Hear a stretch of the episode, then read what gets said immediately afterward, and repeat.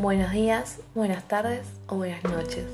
En el presente podcast brindaré consejos a aquellos estudiantes que quieran enfrentar los exámenes del curso de ingreso correspondientes a la carrera de medicina en la Universidad de El Salvador. Abordaré lo que es un estudio planificado como primera instancia.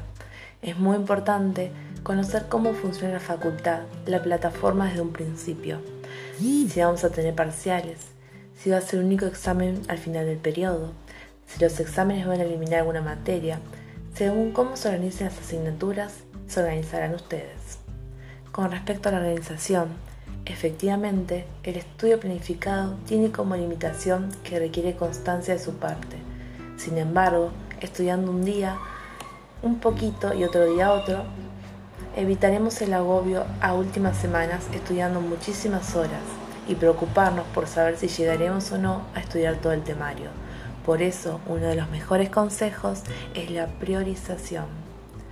También, confirmar los requisitos técnicos antes de comenzar el curso. Confirmar que el sistema operativo de la PC sea compatible con las aplicaciones que se van a usar durante la cursada.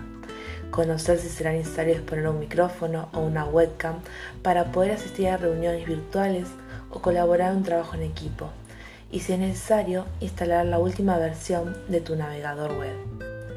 También interactuar con los compañeros de curso. Cada uno de ustedes posee experiencias y conocimientos únicos y al compartirlos semana tras semana se multiplica y mejora el nivel de comprensión a través de las contribuciones de todos. Adicionalmente, al final del curso, cada uno habrá incrementado el aprendizaje. Y como último consejo, es la persistencia. Los alumnos que logran completar un curso exitosamente no son necesariamente quienes poseen un nivel más alto de coeficiente, sino aquellos que tienen mayor nivel de persistencia, tolerancia, independencia, motivación interna y responsabilidad.